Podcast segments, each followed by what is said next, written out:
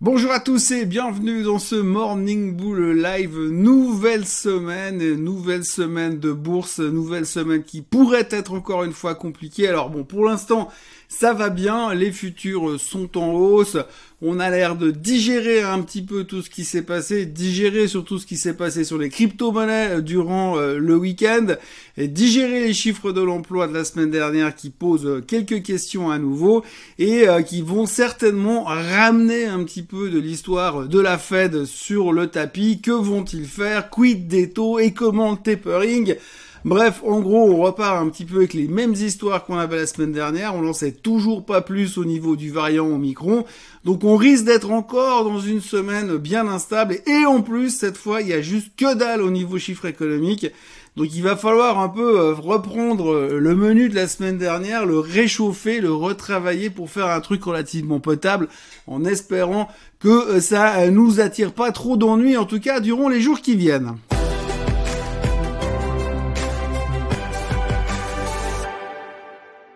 Donc les sujets du jour, c'est quoi? Il n'y a pas forcément de sujet du jour. On revient un petit peu sur ce qui s'est passé en fin de semaine dernière. Alors tout d'abord, les chiffres de l'emploi. Les chiffres de l'emploi étaient dégueulasses, vraiment en dessous des attentes. On attendait plus de 570 000 créations d'emplois, ça sera 200 000 des poussières. Donc grosse déception de nouveau du côté des chiffres de l'emploi. On se pose des questions sur la croissance. Euh, quid de la croissance? Est-ce qu'on est en train de ralentir Mais que se passe-t-il? Enfin bref, tout le monde se pose des questions. Ce qu'on peut euh, constater, c'est qu'encore une fois, les prévisions étaient complètement à côté de la plaque, mais bien, hein, pas un tout petit peu. Donc forcément, on s'interroge. On s'interroge parce qu'on est en plein milieu d'un process où finalement euh, la Fed, en tout cas la Fed et son patron, sont en train de passer du côté au quiche de la force. Alors avant, ils étaient plutôt euh, défensifs, c'est-à-dire que je rappelle quand même que euh, les deux viches, c'est ceux qui sont plutôt pour des taux bas, voire des taux à zéro, et les quiches, c'est ceux qui sont pour plutôt anticiper et augmenter les, les, euh, les taux plus vite que plus tard. Donc du coup, on est un peu en train de basculer de ce côté-là, parce que la Fed voit qu'il y a de l'inflation, que l'inflation n'est plus transitoire, et qu'ils sont stressés parce que finalement, l'économie sera en train de démarrer un petit peu trop vite, et si elle démarre un petit peu trop vite, eh ben, il faut pas se faire prendre de vitesse, parce que sinon, si on monte les taux trop tard, eh bien, c'est trop tard, tout simplement. Et donc, du coup, aujourd'hui, on est en train de se dire, alors oui, alors tout va mal, tout remonte trop vite, il va falloir monter les taux et c'est pas bon quand les taux ils montent, les actions n'aiment pas quand les taux montent. Alors je fais juste une parenthèse, en général quand les taux commencent à monter, c'est vrai que les marchés actions n'aiment pas, mais sur le moyen long terme, généralement il y a un petit euh, un petit hiccup à la baisse et puis après ça repart et ça monte parce que quand les taux euh, montent, ça veut aussi dire que l'économie va super bien. Donc généralement après les marchés actions recollent au peloton. Mais c'est vrai que dans l'immédiat, à très court terme, et comme on a une vision à super court terme, eh bien c'est très très difficile c'est très stressant pour nous. Donc, nous stressons sur le fait que la Fed pourrait se trouver dans une situation où elle est obligée de monter les taux, en tout cas changer sa politique monétaire, à ralentir, essayer de ralentir cette inflation. Et de l'autre côté, on a un chiffre économique qui, excusez-moi du terme, est dégueulasse. Donc tout d'un coup, on se dit, mais alors, comment elle va faire la Fed Comment elle va faire la Fed puisqu'elle doit ralentir une économie, mais qu'on a des chiffres de l'emploi qui sont pas toujours très très bons et qui montrent que l'économie, bah, elle est pas non plus en train de, de, de carburer à 250 à l'heure pour l'instant. Donc on s'interroge, et donc on n'a pas la réponse comme d'habitude, et on se pose des questions. Résultat, euh, la fin de semaine dernière aura été un petit peu euh, secouée, encore une fois, sur les marchés. On notera que euh, les indices principaux terminent à des niveaux qu'on aimerait bien qu'ils aient pas plus bas. Alors si on regarde la photo long terme, comme on le voit sur le S&P 500, ça va finalement. Si on, on prend un peu de recul, cette petite correction, c'est que dalle, c'est pas très important. Après, si on regarde d'autres indices, ben on voit qu'on finit quand même très bas. Euh, et puis c'est pas super rassurant. Et on aimerait bien qu'à un moment donné, on ait un vrai rebond et pas un truc asthmatique comme on a eu la semaine dernière. Par contre, il faut juste noter une chose. Regardez le graphique du SOX. Le SOX, pour l'instant, il ne baisse pas. Ce truc, c'est incroyable. C'est juste du béton armé. Ça ne veut pas baisser. Alors on dit toujours je l'ai déjà dit 1533 fois dans ce Morning Bull Live, on dit toujours que quand le SOX va, tout va. Eh bien, pour l'instant, c'est au moins une bonne indication, c'est que les semi-conducteurs, l'indice des semi-conducteurs et la thématique des semi-conducteurs a l'air de continuer à aller dans la bonne direction. C'est vrai puisque tout le monde ne parle que du métaverse et tout le monde ne parle que du fait que de toute façon c'est la solution finale. Donc il faut absolument avoir certains titres des semi-conducteurs pour jouer la thématique des métaverses. Probablement que c'est quelque chose qui aide un tout petit peu pour l'instant. Et même si Peut-être que c'est encore un tout petit peu tôt. Mais peu importe, en tout cas de ce côté-là, ça tient. Donc voilà un petit peu les choses avec lesquelles on va devoir jouer cette semaine au niveau de la Fed. Il va falloir interpréter, essayer de faire des jeux de rôle et se positionner, se mettre dans la tête de Monsieur Powell pour voir Qu'est-ce qui pourrait bien nous faire? Qu'est-ce qui pourrait bien nous dire? Comment est-ce que les choses pourraient aller? Dans quelle direction est-ce que ça pourrait aller? Pour l'instant, on n'en sait foutrement rien. On est toujours un petit peu dans le brouillard. On essaie de toujours trouver nos théories, de savoir est-ce qu'il faut racheter Est-ce qu'on va vraiment avoir un Christmas rally? Alors aujourd'hui, si vous regardez un petit peu les médias du week-end, eh bien les banques d'affaires euh, rivalisent de gros titres pour dire oui, c'est l'occasion d'une vie d'avoir le super, de profiter maintenant d'acheter pour la fin du Christmas rally. Et d'autres disent ouais, c'est foutu, laisse tomber. De toute façon, euh, on est déjà pratiquement mi-décembre. Qu'est-ce qu'on va encore faire monter les marchés? Il n'y a plus d'espoir. Dark, c'est terminé. Pas de Christmas Rally cette année. Donc, la réponse est 50-50. On n'en sait foutrement rien. L'autre sujet, bien sûr, eh bien, c'est encore euh, notre ami, euh, le variant Omicron, puisque là aussi, alors, on avance bien, hein, parce qu'on sait toujours pas plus qu'avant. En tous les cas, quand on écoute un petit peu les discours des uns et des autres, eh bien, on a l'impression qu'on n'en sait rien. On ne sait pas s'il est vraiment dangereux. On ne sait pas si c'est un vrai problème. On ne sait pas si par hasard ça pourrait être une vraie solution. Bref, dans le doute, on continue à resserrer des boulons un peu partout dans le monde. Donc euh, vous connaissez l'histoire, on va pas revenir là-dessus parce que franchement j'en ai ras-le-bol de parler euh, Covid, machin, c'est juste une prise de tête monumentale. On ne parle plus que de ça. Il y en a plein, enfin bref, il y en a ras-le-bol. Donc du coup, on va pas trop s'attarder là-dessus, mais c'est encore un autre stress puisque on se dit oui, mais alors si jamais il est vraiment monstrueux ce virus, eh bien il va encore ralentir l'économie. Alors est-ce que pour l'instant c'est des gouvernements qui la ralentissent en étant trop prudents? On n'en sait rien, mais en tout cas, on peut se poser des questions euh, sur la suite des événements. Quoi qu'il en soit, eh bien ça reste un truc qui va un petit peu nous préoccuper ces prochains temps. Quid du variant Omicron? En tout cas, pour l'instant, quand on regarde ceux qui ont été contaminés, il y a beaucoup de contamination, puisqu'on sait bien qu'il est très... La seule chose qu'on sait, c'est qu'il est très virulent, ce truc. Mais par contre, les gens qui sont contaminés ont l'air de tous, plus ou moins, bien s'en sortir pour ce qu'on voit et pour ce qu'on lit. Donc ça, potentiellement, ce serait une bonne nouvelle. Donc à faire, à suivre attentivement là-dessus. La tôle du week-end, eh bien, c'est les crypto-monnaies. Euh, la capitalisation boursière des crypto-monnaies s'est littéralement effondrée ce week-end.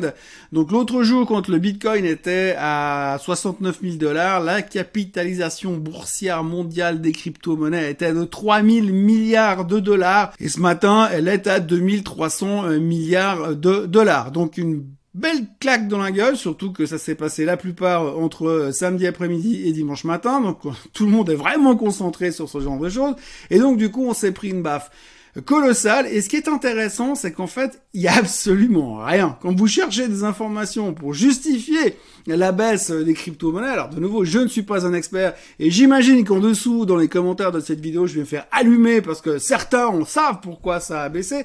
Moi, je ne sais pas. Ce que je trouve, c'est que c'est juste un effet. Il y a zéro news. C'est intéressant de voir les articles ce matin où on explique pourquoi ça baisse. Je vais y revenir tout de suite. Mais pour l'instant, il y a zéro news. Le Bitcoin s'est pris 22% dans les dents, mais on n'en sait. Et il y a un une montagne de traders qui étaient en levier qui se sont fait nettoyer, reprendre encore une fois.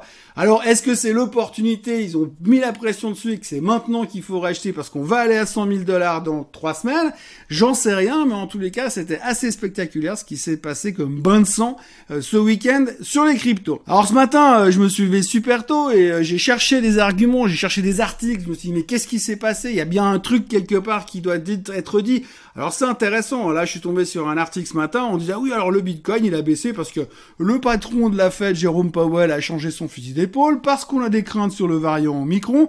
Et incroyable, le Bitcoin tout d'un coup il est devenu aussi sensible aux nouvelles macroéconomiques que le reste du marché. Donc aussi boring, aussi ennuyant que le reste du marché. Comment est-ce possible? Le Bitcoin se serait-il transformé? Les crypto-monnaies deviendraient-ils normal, rentrer dans un carcan standard de la, finance mondiale. On peut pas croire ce genre de choses.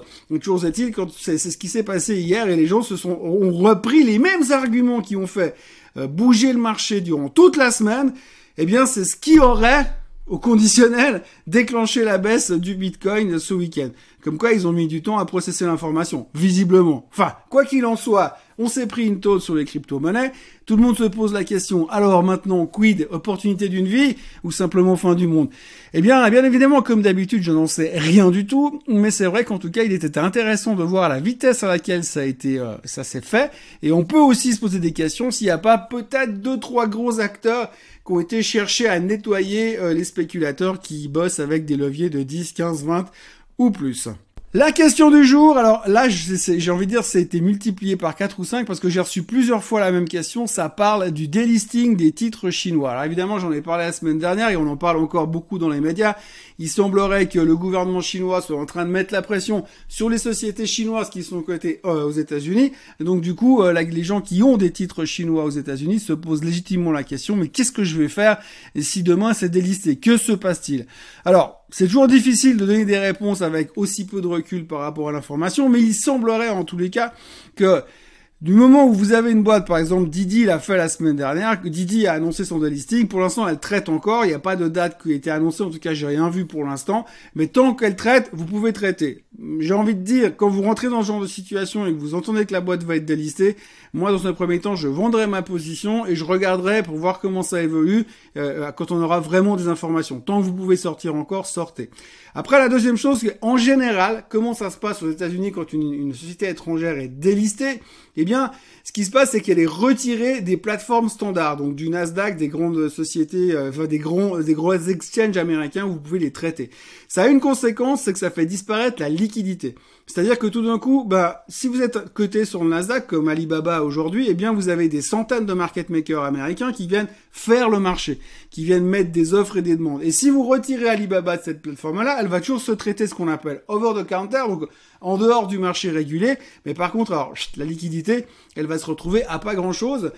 Et donc là, ça peut poser pas mal de problèmes. Alors, l'avantage, c'est qu'elle est toujours linkée indirectement avec son, son, son pendant chinois. C'est-à-dire que si Alibaba prend 40% en Chine, même s'il y a peu de liquidité aux États-Unis sur ces nouveaux marchés, eh bien, sur ces over-the-counter markets, ces marchés OTC, eh bien, elle va quand même euh, monter derrière. Par contre, c'est vrai que ce sera beaucoup plus difficile à traiter en termes de, si vous voulez faire du trading dedans, c'est plus compliqué.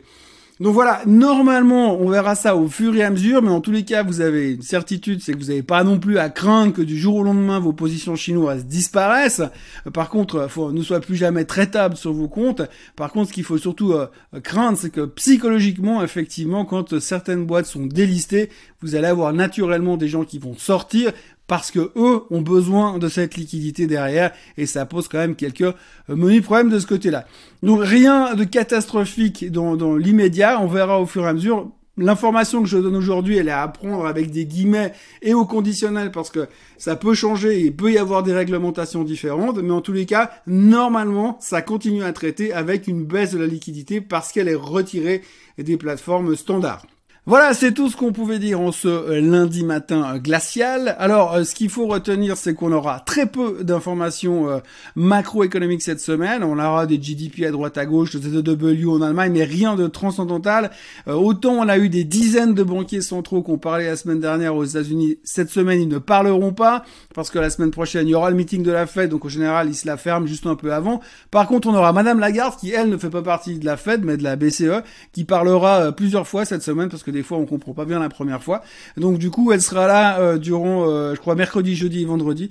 Donc attendez-vous à deux trois informations. C'est pas elle qui fait bouger les marchés d'habitude, mais en tous les cas, ça fera un truc de plus à surveiller. Mais pour l'instant, j'ai envie de dire que ça risque d'être relativement calme. Euh, le pétrole est en train de remonter un petit peu, l'or est toujours dans le coma, le Bitcoin ne sait plus ce qu'il doit faire. Et puis pour l'instant, les futurs sont orientés légèrement à la baisse, de l'ordre de 0,6-0,7%, ce qui est quand même pas mal par rapport à ce qu'on voit d'habitude.